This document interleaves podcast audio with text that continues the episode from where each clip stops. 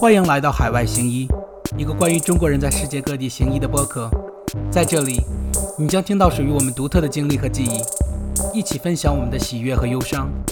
我是你们的 host 小杨医生。听众朋友们，大家好，欢迎回到海外行医。今天这期节目，我请到的嘉宾，呃，跟我非常有缘分，就是我们之前在国内就完全没有。不认识彼此，然后，但当然也是他是我很很前辈的一个一个人物了。然后之后到美国之后呢，渐渐的通过我们校友群认识了，呃，今天请到的嘉宾黄医生。那黄医生不仅是这个，也也是北京出来的，而且是这个首都医科大学，可能当年还叫北二医的这个学校，嗯，毕业的，跟我算是校友，嗯，但因为我是。就是最近几年才毕业过来做转医的，所以就是我我进来的时候就只听到黄医生的传说了，就没有见的没有没有跟这个黄医生真实的有交流过，或者是跟他聊过。然后今天这期节目呢，因为黄医生正好是一位妇产科的医生，啊，我们之前的节目好像几乎没有涉及到关于妇产科的任何话题，我就想，那今天我可以借着跟黄医生聊天的机会，给大家也去。看一看，在美国做妇妇产科医生是个什么样的一个状态，然后大概都要经过一些哪些步骤，嗯，以及什么样的人比较适合做妇产科医生。那么我废话不多说了，首先有请黄医生给我们做一下自我介绍。啊，我是啊，首医九五级的，九五年开始上大学，然后是。啊，两千年从首都医科大学毕业。我毕业了以后呢，是在北京急救中心是一名急诊科的医生，嗯，然后做了四年的那个急诊科的医生，啊，反正就是当时就想做再进一步的深造，然后就当时申请了啊美国的基础 医学研究，当时学的是病理，嗯。申请到了病病理的博士学位，然后当时拿了全额奖学金来到美国，嗯，来到美国以后，嗯，是两千零四年来美国的。那个时候考执照，考就中国人考执照也是呃方兴未艾，然后呢就是没有那么多的那个学习资料，然后也就是从网上找。后来是零四年的时候，然后零六年。啊，研究生毕业以后呢，然后就在啊，在纽约的一家研究机构做那个研究员。当时我们做啊研究的项目呢是关于卵巢癌的。这个时候呢，就知道认识了好多这个关于妇产科方面的啊一些专家，同时呢也拿到了一些啊很好的推荐信。然后在考完执照以后呢，就顺顺利的申请到了美国的那个转医项目。这是我大概的一个简介。嗯，好，谢谢您。那您大概是在零六年的时候去工作的，就是硕士毕业去工作，然后之后又大概就是经历了多少年去，然后才迈迟到的呢？嗯，因为呃，我是零零四年在零七年在读书，然后从零七年的时候啊就开始那个，我是从零九年开始准备考执照。然后在就中中间有反反复复耽误了一些时间，大概是啊，我是一三年呃迈迟到那个美国专呃那个妇产科专一项目的。嗯嗯，是您您当时迈迟的时候，先说一下您在国内毕业的时候是在急救中心干活那段经历吧。当时您是也是做这个急诊的妇产科大夫吗？不是，我是内科，内科，因为国内大部分的急诊科医生都是内科的一个分支，内科和外科的一个分支，我是内科的分支，然后主要的那个处理的病人的面向病人呢是这种心血管以及脑血管急发的这种病人。嗯嗯嗯，那您当初为什么觉得就是要来美国呢？然后当时为什么又选择了做这个基础科学的这个硕士？虽然我知道是拿全额奖学金，但是您为什么选择这个领域呢？嗯，因为在国内，大部分的在这种北京的三甲医院，大部分的趋向，大家都是有这个研究，在本科毕业以后呢，啊，大概就是大部分人都会有一个硕士学位和研究生博士学位的这种进一步的深造。嗯，我呢，当时大学本科毕业以后。呃本科的毕业的时候就有想法来出国，嗯，然后也有想法做外科系统，但种种原因吧，就选择了最后做了急诊，嗯，因为我个人的我本人的个性是喜欢这种比较快节奏，嗯，喜欢处理这种紧急的这种情况，嗯，还有一些动手的机会。嗯，然后做完四年的这种急诊科医生呢，在国内呢，然后，当时就是考了 GRE，考了托福，然后就想换一换环境，然后想看看说这种基础医学的研究对以后自己行医道路上有没有更多的帮助，所以就申请了，就申请了这个美国的这个博呃基础医研究医学的博士学位，然后就当时拿到全奖就出来了。嗯嗯嗯。所以当时你想的也是这边读完硕士以后，还是想当时还是当时已经做了这个决定，说要在美国当医生，还是说当时想就是先出国先看一看，之后再说？当时想的就是说出国看一看，然后呃硕士也就一呃博士是五年嘛，然后读完了以后回去呃就是也有这样的一个背景，回去可以再换一换工作，然后或者说看看有没有其他的。在医学方面有没有更多的就是呃机会？然后当时是这么想的，嗯，然后出来以后呢，就认认识了一些前辈，然后他们也在考考执照，然后对这个方面才有了更多的了解。因为我们那时候可能信息也没有像你们那个时候 那么那么那么发达，嗯。对，您您当时其实是您在国内就是医学院毕业准备出来的时候，当时国内可能。绝大部分人还不知道，呃，我们的学历可以被认可，然后可以直接去考 USME，是这样吧？当时其实我们那会儿，我是九五年到零零零年读大学，其实那会儿已经有像协和啊、北医的有一些，就是说这种医学的呃医学生，他们在美国要行医的，但就是信息量很少，就是怎么准备，然后怎么考这个试，然后这个考点都在哪里啊，就是。非常的有限，当时大部分信息就是大部分人就是以读呃 PhD 出国，然后然后来这边一个是改善语言，提高语言，然后再一个就是同时考执照，嗯嗯嗯嗯。那您之后这个工作经历，然后有很多这个跟妇产科大夫的这个交集，呃。但是您之前做的又是内科，就是您这个科室是怎么这个心态是怎么转变的？后来决定去做这个妇产科的医生了呢？嗯，做内科在国内也做过，因为内科的基本功就是要写很多大病例，然后那个要进行很多的讨论。然后呢，我个人呢对于这种嗯写大病例真的是在国内写怕了，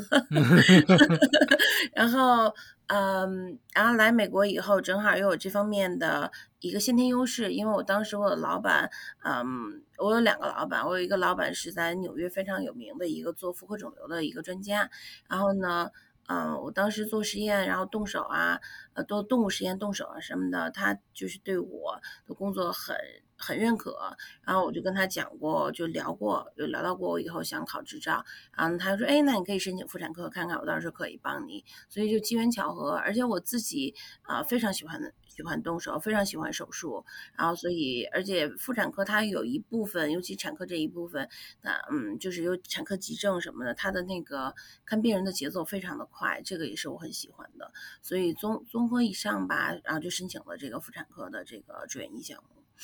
嗯嗯，那您够能给我们介绍一下您一三年迈入到这个妇产科项目之后的这个历程吗？比如说妇产科大概是几年的一个 residency，然后之后的话还有什么可以深造的方向吗？好，呃，妇产科呢，它是四年，它 total 是有四年的那个培训，然后呢。嗯，在四年以后呢，它如果呃，如果你要想继续深造呢，它总共分有四个亚专科，一个呢就是呃叫母婴母婴专科，啊，那它主要呢就是说呃呃看一些这种高危妊娠的这种。啊，这种病人，然后帮助这种普通的妇产科医生呢，就是说在平时的产科过过程中呢，有一些疑疑难杂症，他们给一些的指导。然后他们的主要日常工作呢是做那个呃做做 B 超，做那个做母就是那个胎儿的 B 超，然后看看有没有先天性的一些疾病啊，还有比如说像这种啊有那个妊娠高血压或妊娠糖尿病的这种病人呢，进行这种血糖啊或血压的监测，还有一些就是说看看胎儿有没有任何的异常。啊那还有另外一个亚专科呢，就是那个女性泌尿外啊泌尿外科，然后它主对。主呃主要的针对呢是这种就有盆底肌肉啊松弛，然后就是说有这种泌尿系统有这个，尤其像老年老年妇女有这种啊有这种就是嗯尿失禁的这种病人进行手术的治疗，然后还有一大块呢是这个妇科肿瘤，妇科肿瘤呢就是说嗯它呢就是啊。呃就是看看这种妇科的这个啊比较难的这种手术，像肿瘤的病人啊，还有像那个子宫内膜异位呀，还有说这种大的这种子宫肌瘤，有的时候在这个普通妇产妇产科医生啊在做手术上，他或者有一性的有一定的技术困难的时候，然后那个你就可以咨询这种妇科肿瘤的专科医生。然后还一部分呢，他就是说这个不孕不育，不孕不育呢，他就是。嗯，就是当当然就是如果有婴儿有不孕不育，他可以做这个试管婴儿，然后做这个 呃，就是帮助这个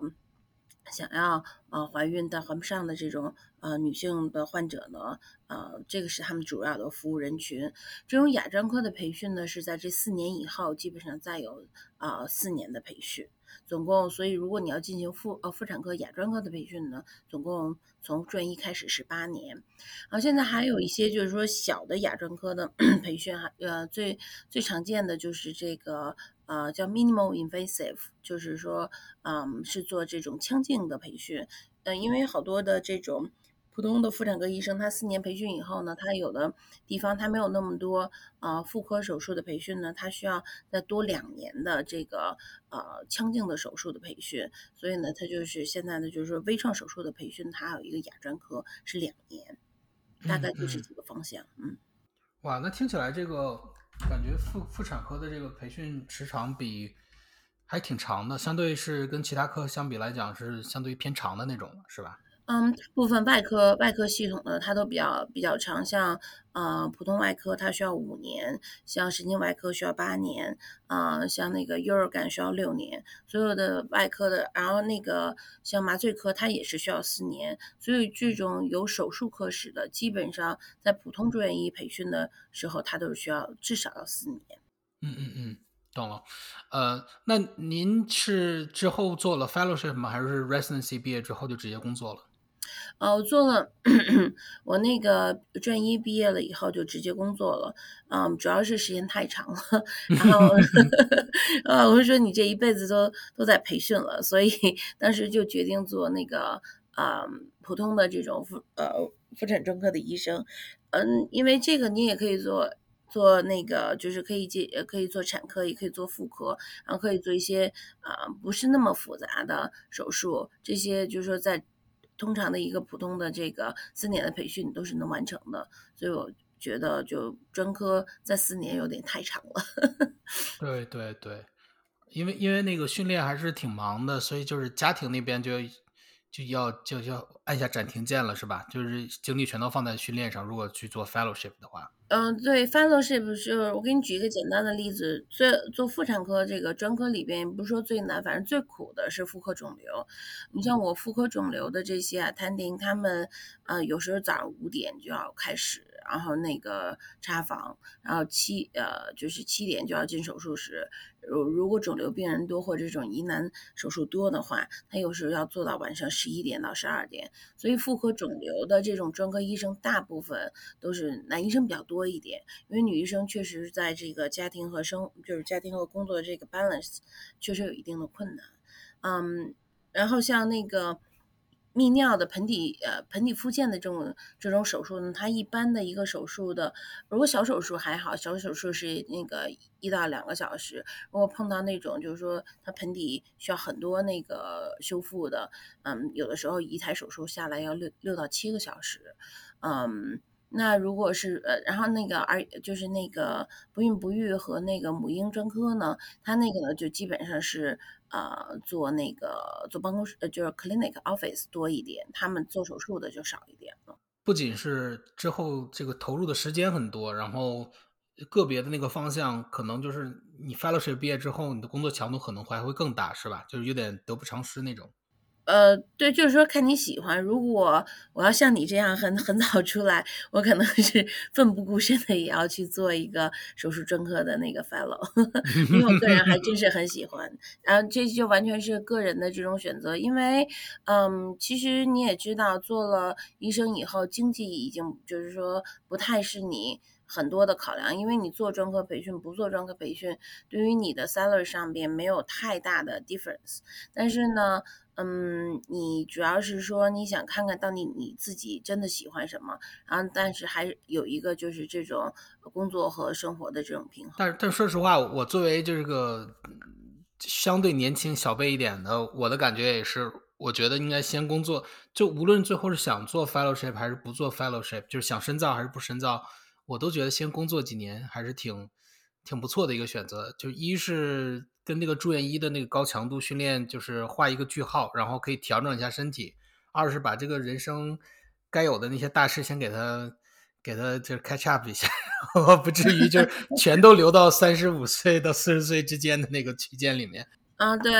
这是一个考量，然后还有一个就是，因为我是比较，因为我是完全转换跑道，因为还有好多像那个这边我认识的，从中呃从就中国医学呃院背景的，他们好多人在中国本身就是做妇产科的，所以他嗯他对自己的方向很明确，嗯他有的人。就是有的人在国内已经是那种很好医院，他本身就是亚专科出身的，那他就说这时候他肯定是要读 fellow 的。那有的人就是呃，他嗯，他在申请的时候，他年纪确实是一个呃是一个考量。如如果就有的人呃在，因为像我们那一。那一代申请的人，大部分申请的时候都已经，嗯，三十三十岁到三十五岁之间吧。等培训出来都快四十岁了。那这个时候，你你的人生的长度和你工作的长度和强度，你是要做一个取舍的。有的时候，这个确实是一个考量。嗯嗯嗯。那那我们想再跟您聊一下这个妇产科，因为我知道在美国的话，这个呃妇产科其实是一个嗯。相对来讲比较特殊的一个科室，因为它涉及到，呃，又涉及到成人，又涉及到一部分的小孩子，对吧？就是尤其是像您说的那个做那个 fraternal maternal 呃那个 medicine 的时候，然后就更涉及到小孩子了。嗯，请问您平时工作的内容里面，这个接生的这个占的比例大呃大概是多少呢？嗯，这个就是说在你嗯专一毕业以后。你做一个 general o b g n 的话，你是可以有选择的。嗯，有的时候你可以选择就是完全是只做妇科的。只做妇科的好处呢，就是你不用值夜班，因为你妇科没有那么多急诊。嗯，然后呢，那还可以选择这种就是有产科也有妇科的。然后你在找工作的时候，你可以问你呃妇科和产科的比例是多少？有的有的地方是百分之五十，百分之五十，就是说百分之五十的产科，百分之五十的妇科。那有的地方呢就比较偏重产科，那百分之八十的产科，百分之二十的妇科。然后呢，那有的地方呢就是说比较呃偏重妇科一点，那就百分之六十的妇科，百分之四十的产科。嗯，就是这个是都是可以选择的。嗯，我像我现在的这个诊室呢，我们大部分就是百分之五十到百分之五十。嗯，我大部分呢就每个月的接生大概是。嗯，在十个到二十个左右吧。然后那，呃，然后那妇科的手术呢，一个月大概有十台到二十台左右。嗯，大概是这个工作量。嗯，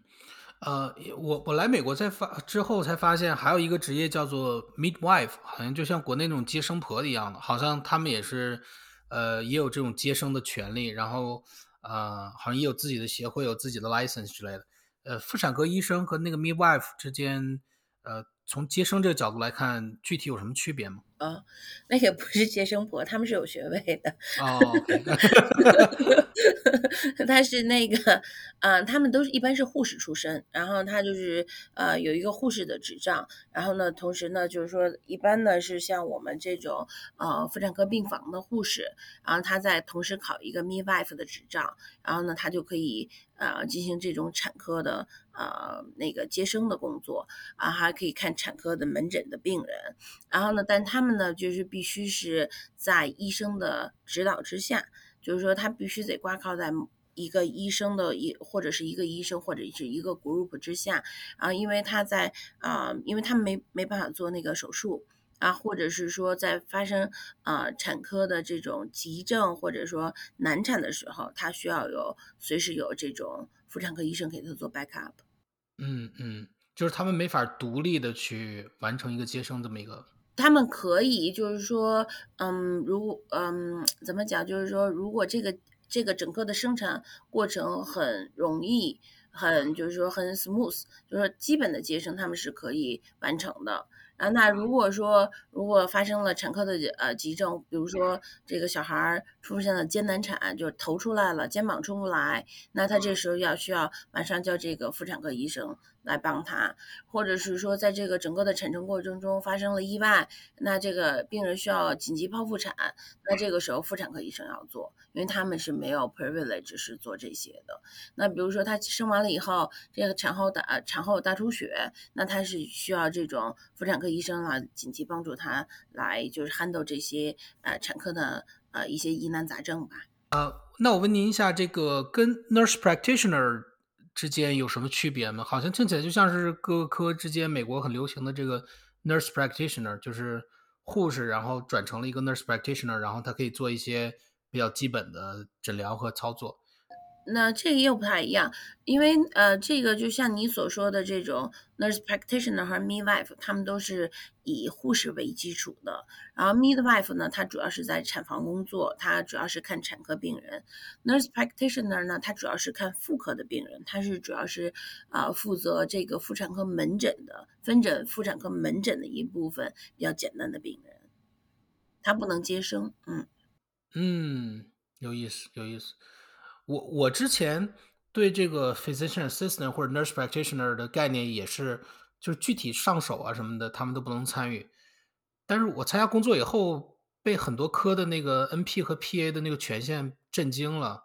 比如说耳鼻喉啊，比如说是那个，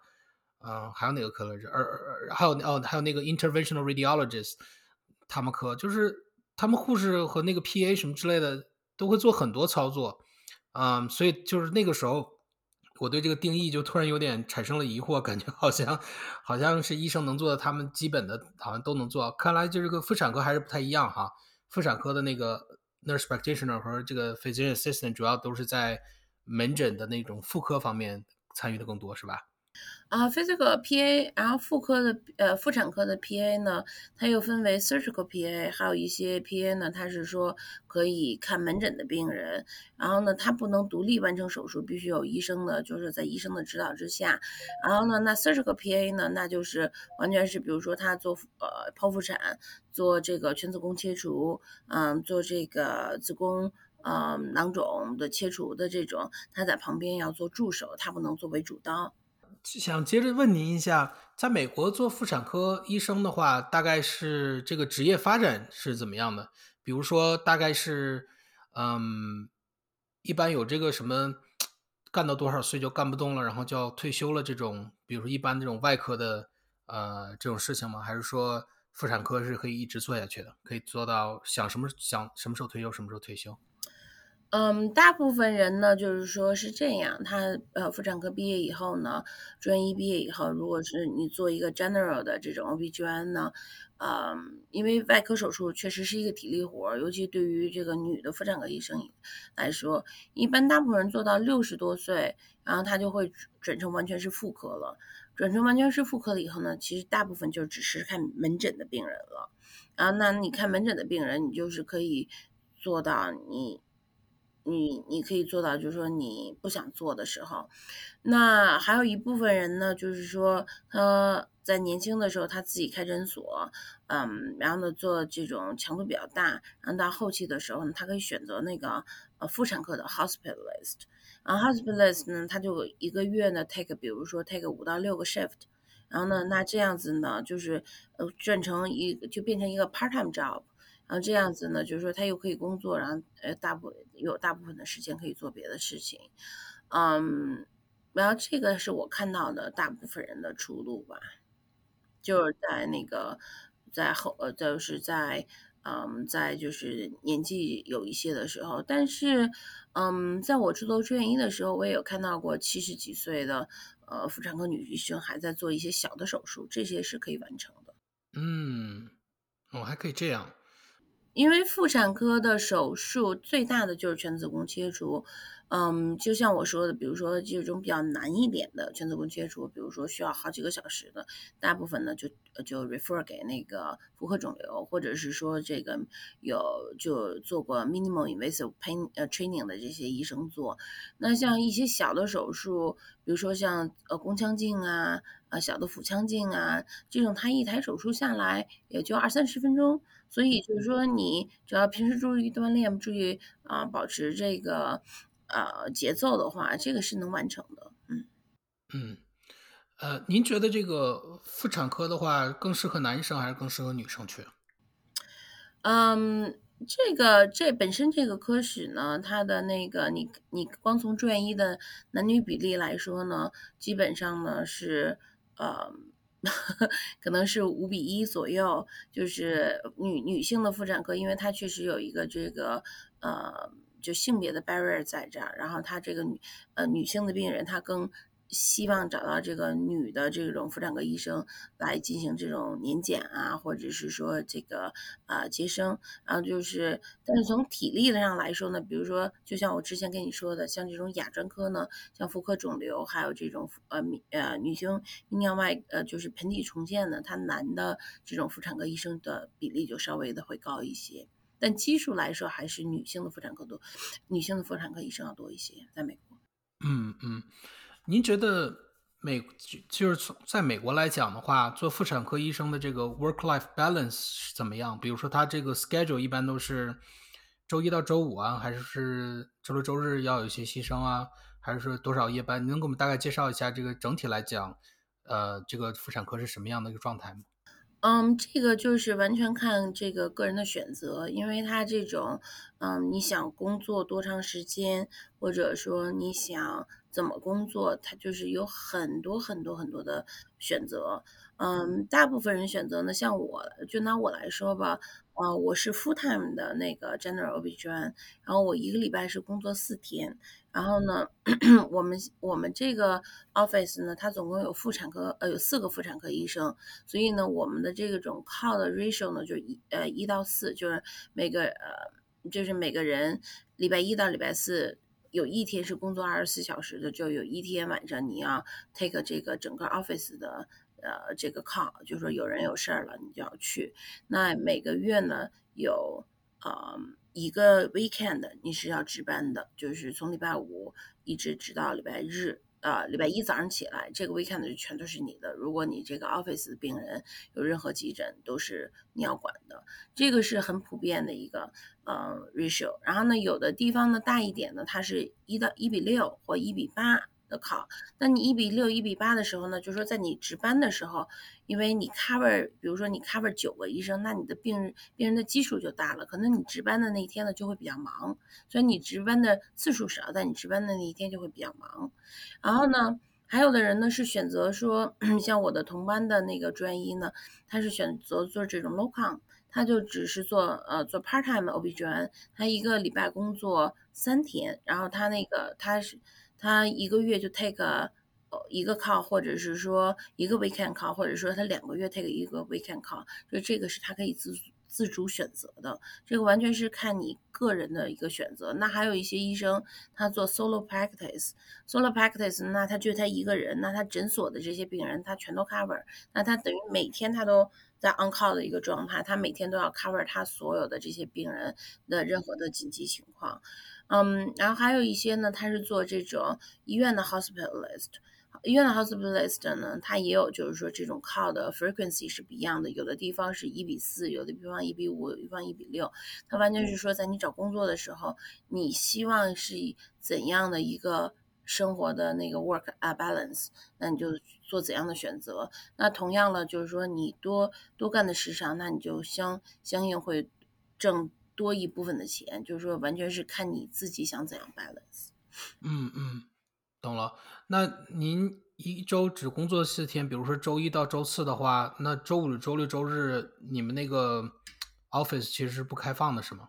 不是，像我们有四个人，我们礼拜一到礼拜五都是有 office，然后那就是比如说我是礼拜一值班，嗯，那我是礼拜一那个呃值班，所以我礼拜二就是呃下夜班，然后那我就是礼拜二我就不上了，那就一三一三四五是我有 office 病人。对，那比如说您这个，就像您现在这个这周啊，我给大家介绍一下，这个黄医生从周五值班要一直直直到周一，就相当于是连上了，连成四天了。嗯，像这种的话，又是二十四个小时，会不会造成一种就是压力很大，就不停的晚上会有人给你打电话，就是扰乱你这个休息的节奏呢？嗯，这个就要看运气了。有的时候运气好，那就是嗯，也就还好。嗯，像我这个周末，因为其实你每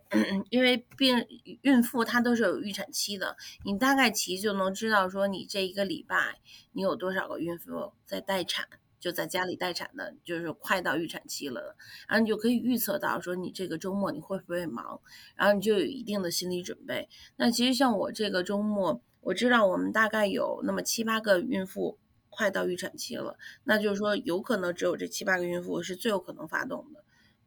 所以我就有心理准备，那我也最多也就是这七八个病人可能会会会需要我的帮忙。那如果有一些突发情况了，那就是说那就再另论了。因为如果说我最忙的一个周末是接生了十三个。那是很忙很忙的周末了。那我最轻松的周末，那可能也就有的时候就一两个，那就是会比较轻松。就是说你这种 on call，你不一，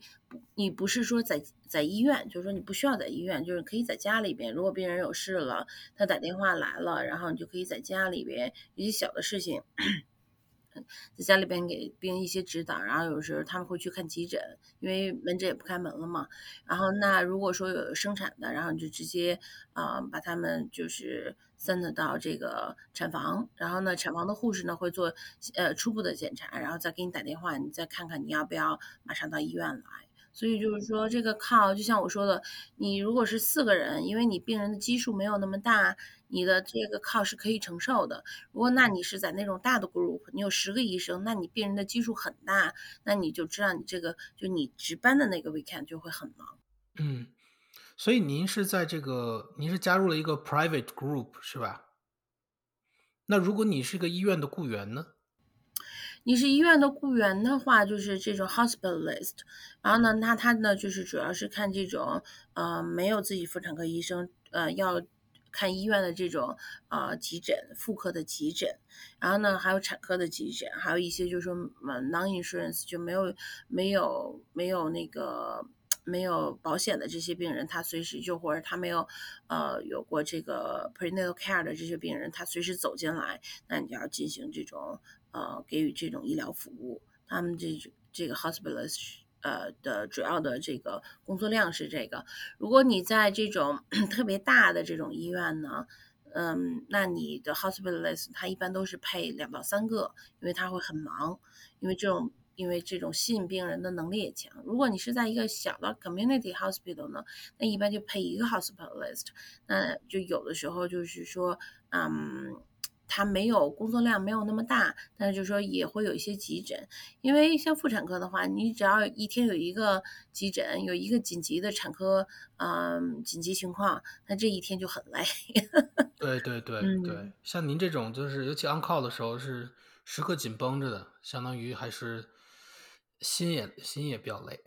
对，就是说 on call，你在家里虽然 on call，就是说你的电话不能离身，然后就是你像我昨天晚上。我有一个病人九点给我打一个电话，十二点打一个电话，嗯，然后还有一个病人两点给我打一个电话，还有一个病人四点给我打一个电话，就说你这个晚上你可能睡不好，但是可能这么多年的培训，反正我是沾枕头就能着，就也还行。嗯嗯嗯嗯，真的是您就非常适合，就天生就是干妇产科的啊。嗯，问您一个俗的问题，在这个呃，您您不用说您自己，就是比如说说一下周围或者是这个行业平均的啊。呃，像刚才您说的这种每四天一个 call，然后这种加入一个 private group，或者是作为医院雇员的话，一般平均收入大概是多少呢？嗯，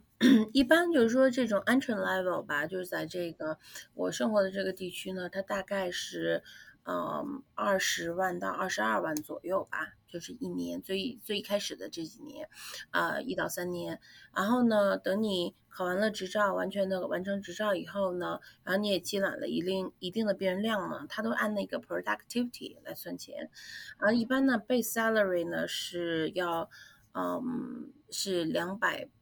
啊，就是二十呃二十八万左右，然后一般再加上 productivity 呢，一般平均是大部分人在这种 group 里边是能够到三十一万到三十三万之间吧。嗯，那如果是你自己开诊所 solo practice 呢，就是你干的比较累一点，那你有的人是能到四十万到五十万之间。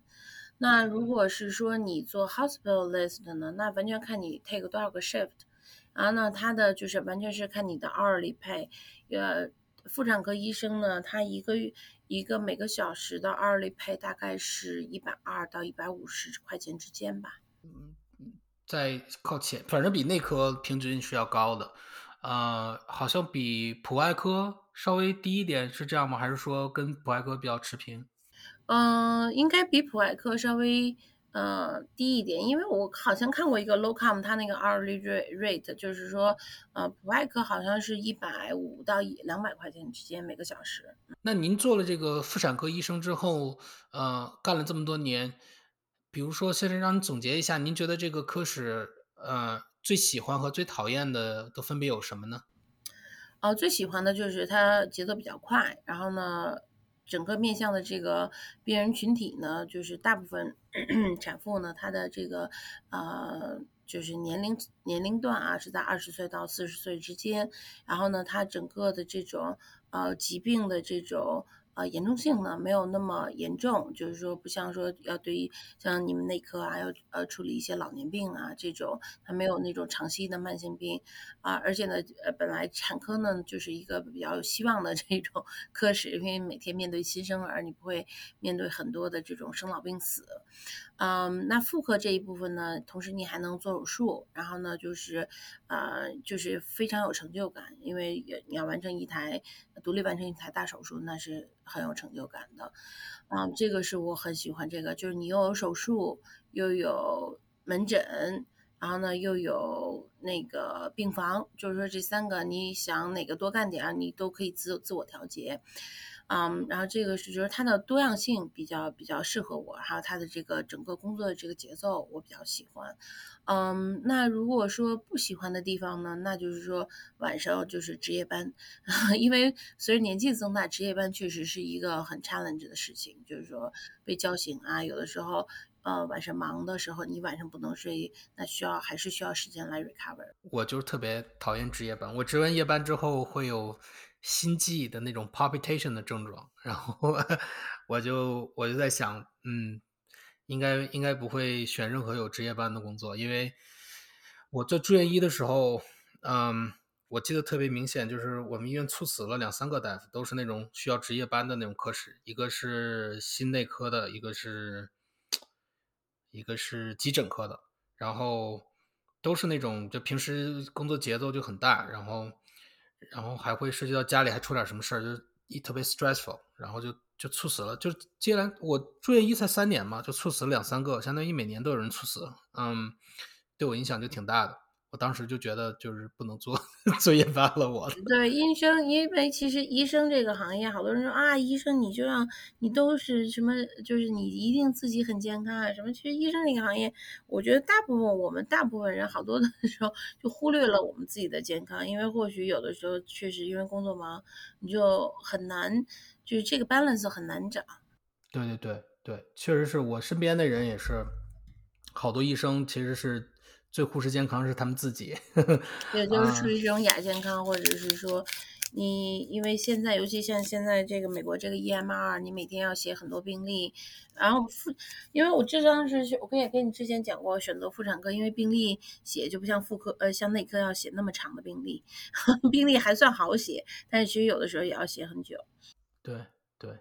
这个 paperwork 确实是每个科都比较讨厌，然后又又躲不掉的一个东西，是吧？对，而且相对于我们来说，就是我们的那个妇产科还有另外一点呢，就是它的那个 malpractice，就是它的那个保险费很高。像在纽约地区，它的那个 malpractice 一年就要呃十几万，就是说你什么都没干呢，你就先给保险公司要交十几万的这种医疗保险钱啊。那像我在 DMV 这个地区呢，啊，你工作了一段时间呢，他就是说他的一年一个妇产科医生他的那个 malpractice 是七万到八万。因为就是说，在产科，尤其生孩子的时候，他有的时候会有一些，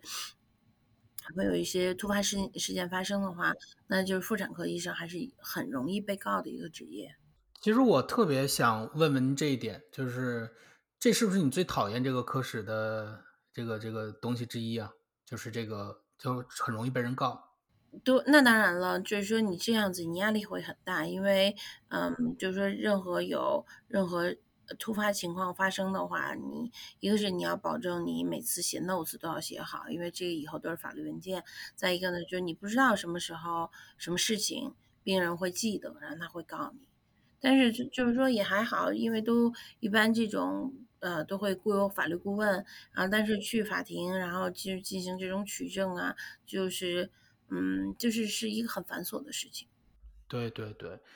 呃，而且我如果没有记错的话，我原来看过一个调查，在美国的话，这个妇产科、急诊科还有神经外神经外科之类的，相当于是最在所有科室里面是最最经常被告的，就是有一个调查是好像百分之九十九十以上的妇产科医生都有被都有过被告的经历。哇，那就是说很有可能 只要是做妇产科医生的话，这一辈子迟早会被人告一次了。啊。那我问你一下，你刚才说这个，因为我听众里很多可能是在国内啊想想出来，但是其实对美国这个系统还不太了解。您刚才说这个 malpractice insurance，国内有没有类似的概念？就是它大概是什么东西？能给我们简要介绍一下吗？我不知道，因为中国在中国做医生都是在这种体制内的，你很少说，嗯。就是私人诊所，我还真不知道他们怎么弄这些。然后，反正在美国这个 malpractice insurance 呢，就是说，尤其像产科的这种，因为你很容易被告嘛。然后就是，如果我之前的有一个 attending，他他被告，反正就是那个官司医院也输了，然后就要赔一百万，赔一百万呢，那这个钱呢是谁出呢？就由保险公司来出。然后，那你之前等于你每年交的这个钱呢，就是说来保保你说，万一有任何医疗事故出发生了以后，然后如果断定是有医院或者说这个医生的这种责任呢，那他要赔赔偿的这部分钱，那他的保的是这个。嗯嗯嗯，而且你刚才您说了，是一年光保费，您投出去的这个保费就要七八万到十几万，这个钱是那您工资？这个一般都是说是这样，一般是说，嗯，这个都是，比如说你加入 group，那就是 group 的给你出。但是 它这种保医的，就是它这个也分很多花样，就是说，那有的地方呢，它是帮你 cover 一个叫 tail，就是说，因为你这个呃妇产科医生是说，他到十八岁，如果这个孩子有任何问题，他都会翻过来翻回来告这个产科医生。就是说，在你出生的时候有过怎么样的操作，他病人觉得会引引起来他，即使说这孩子十岁了，突发了一个什么疾病，他是当时候他觉得他他当时候引起来的，他会回来再告你，他保持就是病人保持十八年的这个可以来诉讼这个妇产妇产科医生的这个权利。所以呢，就是说大部分人像我们参加这个呃诊所的时候，他就要看，他就你要问他你 cover 不 cover 我的 tail。因为就是说，如果你离开了这个诊所，那你在这个诊所，比如说工作四年，你所接生的这些病人，那他如果在后来，他即使是不在这四年里边了，他在后来的时期来告你四年当时的医疗行为，那你这个时候就是说你已经离开了，那你这个 tail 谁来 cover 你？啊，所以呢，就是大部分医疗保险里边它有一个 tail，像如果你要离开这个诊所，比如说我现在要离开我这个诊所，那我自己要 cover 我的 tail，那大概是六万到八万。嗯，哦，那如果您不离开这个诊所，你现在就是现在就是跟这个，诊所如果你不离开的话，就是说你一直干到你退休，那你这个 tail 就自然就没有了。但是这个每年的这个 malpractice insurance 是诊所帮你去付的，对吧？对。的，嗯，那虽然是诊所去帮你付呢，但这些钱也都是你自己挣出来的，是一样的。哦所以羊毛出在羊身上。那当然了，呃，我我之前看过一些，就是呃，在网上一些分享的一些 horror story，就说那些有些就是涉世未深的那这呃 OBGYN 刚毕业的那个小医生，然后就找了一个工作，然后工作之后觉得不满意，然后就换了一个工作，然后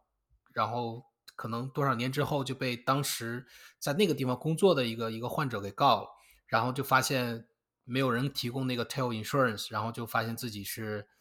呃，就就就相当于是 in trouble，就很大的麻烦。嗯，这种事情您觉得现在还很常发生吗？这种事情，因为像我们当时找工作的，就是找工作的时候，那嗯呃，因为我我不知道这个就是这个故事的真实性，因为我很难想象说他给你买保险，他不帮你 cover 你的 tail，因为如果他 under 在现在，因为都是在这种大的医疗机构安你 under 一个 umbrella 下边，那那这个医疗机构他不买 tail，他根本就是说他也不能够成立。嗯，那这可能没有是说在那种最一开始很初期的时候他没有 tail，呃，或者是说他自己开诊所他没有他没有买 tail，我觉得这是一些很难想象的事情，因为因为那个呃，因为医院他也会要求你，因为医院他也不希望你没有人 cover，因为也病人大部分的时候是会告医院，嗯。嗯，对对对对。对，因因为病人的那个病人一般来讲有医患纠纷，病人都会找一个律师，然后律师其实是一般是只要跟那个病人差有一点点关系的，他都告，对吧？所以他就是哪有钱告哪个，如果我没记错的话。对，就是是这样，因为我自己呃也经历过，就我们住院医的时候，就是说有一些有病人就是呃就是告整个医院，然后那你嗯就是他律师找的时候，他是说如果你的名字在那个病历上出现过，他都会找你去问话，嗯。就是说，在他调查取证的阶段，他都会找你去问话，然后问你有什么事情发生，然后那如果说，然后最后再再再看是谁的责任，嗯，对，就对，因为因为经历这个美国律师的这种问话，就是说他因为这些打这种呃医疗官司的，他都有一定的这种医疗专业背景，所以他的问你的问题就是很刁钻。所以呢，就是说大部分就是说你的医疗行为是一定要根据指南来的，你要有证据，就是说有有理论的这种根据，然后说你为什么要这么做。就是你手术是一定要指征，然后你要一定要在之前跟病人写清楚，然后就是说你为什么，就是说你就是说你一定要证据来支持你做的任何的医疗的行为的决定，因为啊、你一旦住院医毕业了以后，你基本上你就是你所有医疗行为你就是 leader，那你也就是主要的负责人。嗯嗯嗯，OK，that、makes sense。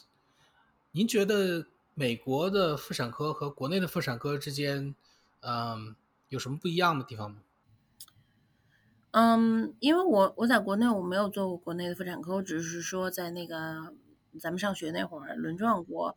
嗯，他就是说，因为呃，我觉得动手的机会，虽然说国内的病人量比较大，我觉得这边的动手机会还嗯还挺多的，就是说嗯，而且就是每个人都有这个动手机会，就是说他不需要论资排辈，他不需要说我的年资比你高我才能做这个手术，那就是说你只要是嗯专医培训出来的，那你基本上病人相信你，就是说任何手术你其实你都可以做，就你不需要嗯怎么讲呢？你不需要嗯，就是你想上手术台你就有机会。您觉得什么样的人适合去做妇产科医生，尤其是来美国做妇产科医生？嗯，妇产科医生呢，就是说 妇产科的这种 residency program 呢，它本身就像不像内科，就是说有的时候内科大部分，我记得你们好像大概是呃十几个人算是小的 program，一般都二十个人左右，对不对？然后那那像妇产科呢，它一般如果你有六个人的 program，就算是大 program 了。它一般的就是说，有的大部分地方是两到三个，或者是三到四个。嗯，然后呢，它的就是说这种美国美国住院医啊，美就是美国医学院毕业的这种占这个整个妇产科的这个住院医。申请里边大概占占到百分之七十五到百分之七十九，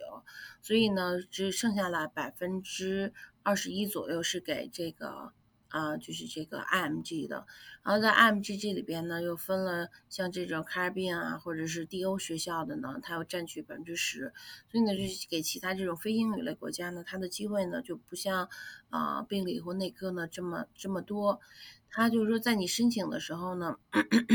像只有像东北部的这些 program，它比较 open 给对于这种国际的学生。然后呢，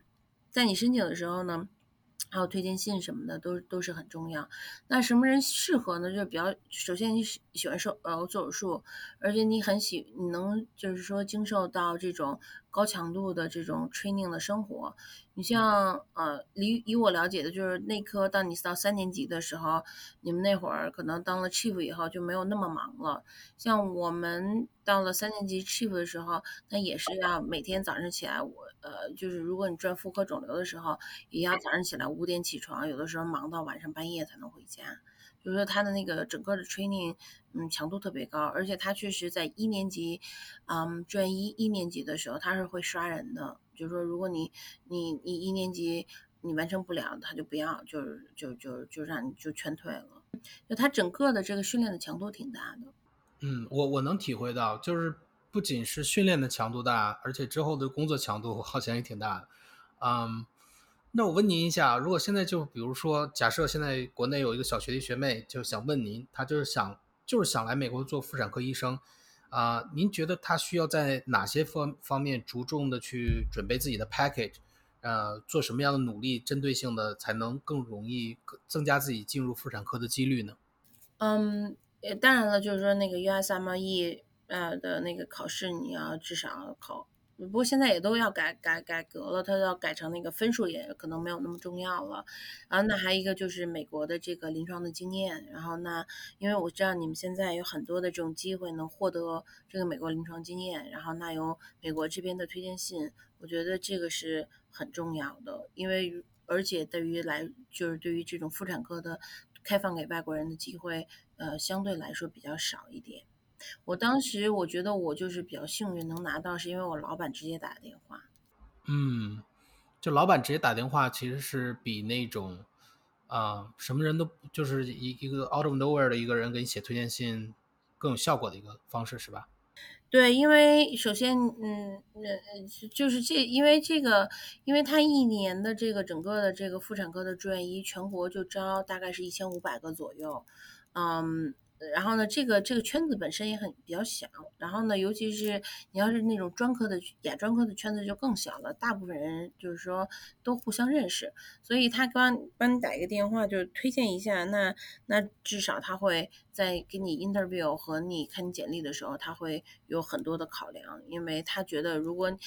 你你你你是我圈子里边的人推荐的，那我就会相信你。他就是这样子。因为我在 match 的时候，我在 interview 的时候，我是认识的很少。但是我发现，如果你认识一个人的话，确实是，无论是他 接受你的简历，还是最后给你个面试，还是怎么样，就是会顺利一万倍。个比比你没有的话，会顺利一万倍。然后我还遇到过，就之后遇到过不止一个人，就是好几个人，都是那种可能不认识任何人之前的时候，他连一个面试都没有。然后认识了一些就就是 quote in quote 贵人之后，然后打个电话或者怎么样，就直接进入了一个非常 competitive 一个 specialty 或者一个 residency。对，像这种比较 competitive 的 residency 的 program，就是说基本上，嗯，就是嗯，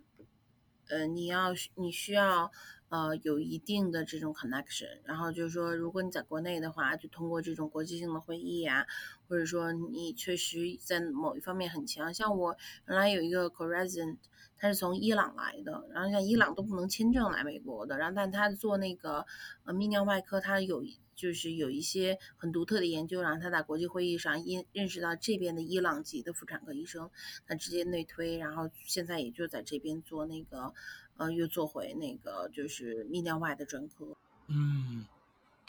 确实是我我我挺震惊的，因为原来在国内的时候，因为国内很讲关系，这个我觉得不是什么秘密了。嗯，我在国内的时候，大家都想的是美国完全不讲关系，其实过来之后发现。美国可能没有像国内那么讲关系，但是绝对会比你，呃，比你想象中的那个完美的美国要更讲关系。嗯，但是我倒不，我倒不这么看。我觉得美国这边讲关系呢是怎么讲？嗯，你在国内讲关系，可能你需要，嗯，有，可能需要一部分经济上的付出，嗯，然后需要有，你可能需要拼爹或者家里有矿，嗯，那。与个人的能力不是完全成正比。那如果在美国这边，你像我就是弄外的一个人，就是去在美国的一个实验室里边做，然后主主要是我动物实验做的，当时做的确实很好。然后我们实验室靠着 就是，然后我们出了好几篇 paper。那当时我老板就很喜欢我，那他就愿意为我这种没有什么背景的人去打这个电话，去推荐你。那我觉得这个是和在国内那种拼关系是完全不一样的，是因为你你是通过你的，我觉得是大部分人是通过他的能力，然后去 impressive，就是说这个领域的人他真心的愿意推荐你，他觉得你是一个以后能够合格的一个人。因为这边你搞推荐的话，如果你推荐出去一个人很很差，那你的 reputation 就差了，就你你他不可能随便就他。就推荐人也很小心，你现你现在的这你走到这一步，我相信也有很也会有很多人就是来要就是呃让你帮忙推荐。那你在你做推荐的时候，你也会很小心，因为有的人很差，你就不会推荐，对不对？你不会会不会因为面子你而去推荐，而且你确实觉得这个人好，你真心的想去推荐他，我觉得这是完全不一样的。对对对。您说太对了，这边感觉更有底线，就是更要脸一点。嗯，那我我接接着问您一个更那个什么的问题啊？作为妇产科大夫的话，呃，您觉得跟其他科室的医生在交流的时候，您觉得这个嗯会有被区别对待吗？还是说会？因为因为你你看您接触的这主要都是什么啊？妇科病人，还有这个产科的这个病人，然后可能跟。一些其他的科可能交集，呃，比如说，就跟我这种在医院里面的这种交集可能不太一样。您在跟他们其他科室，比如说转诊啊，或者涉及到一些多学科治疗的时候，你有发现这个有科室会觉得，啊，妇产科特别受人尊敬，或者是感觉，呃，就是可能会有一些瞧不起，或者是平等，大概是一个什么样的关系呢？嗯，我倒没有觉得有什么不一样的，我我觉得在这边。嗯，只要你是 MD，只要你工作上嗯认真，只要你嗯就是不是那种在在你跟转交接病人的时候说的云遮雾罩的，我觉得这边都 让你说清楚，把事情干清楚，然后我觉得大家都会对你尊，就是对你的工作的态度，嗯，对你的这种工作的。嗯，就是这个 ethical 的这个，他会给你给你尊重。我没有觉得说，嗯，就是在我现在工作的这个医院，嗯，就要会诊啊，或者说跟 有病人需要需要内科的，比如说内科的 team 帮忙或者外科 team 帮忙，我不觉得会有任何问题。我觉得大家都很 professional。对对对，我我我的感觉也是，美国这边感觉就是整个的它的它的底线还是还是守得住的，就是因为你可能在国内叫会诊，可能我记得我们。呃，我在国内当小专一的时候，就想说啊，怎么那么 stupid 的又叫这个会诊？可这边可能大家可能心里也会想说，哎，怎么那么 stupid 的叫一个会诊？可能大家都觉得说，哎，也还不错，至少这个他算我一个工作量。我觉得大家不会有那么多怨言，你知道吗？因为这个是你给工作，因为大家这边都是合作的，你给病人会诊，那等于你相当于给其他的一个专科医生一个工作的机会。然后那呃给一个病人认识他的认识他机会，他都很 appreciate 的。就是说，不是写病历的时候，你要是叫了其他科的会诊，你都要写一个 appreciate 某某科的这种帮忙嘛。而且他这边主要讲，我觉得和国内完全不一样的是说，这边不喜欢你单打独斗，他更喜欢一个 teamwork。那就是说，如果比如说你这个病人头疼了，那我妇产科我确实我可以看这个头疼，但他的头疼有没有其他问题？我我经过一些简单的处理，那我那我是希望有内科或者说神经呃神经内科帮我做一下 backup，让他们再看一下，这样子我才病人有一些我没有我是不是遗漏掉了一些东西我没有想到的，那那那经过专科医生帮我把把关，那这样子我也 safe。对不对？然后那这个同样的这个专科医生他有一个工作量，那他那他们应该我觉得还挺高兴的。所以我觉得他这个整个的这个机制这种系统，就是让大家嗯不会因为因为你就是嗯就是不会因为你多干了一些活而心生怨言。对对，因为是 RVU 嘛，多干多得，就是有那么一种激励在里面。对的。那您觉得妇产科对英语的要求很高吗？比如说，因为我知道很多这这两年可能会好好一点，但还是有一些人很怵这个自己的英语发音呀，还是怎么样？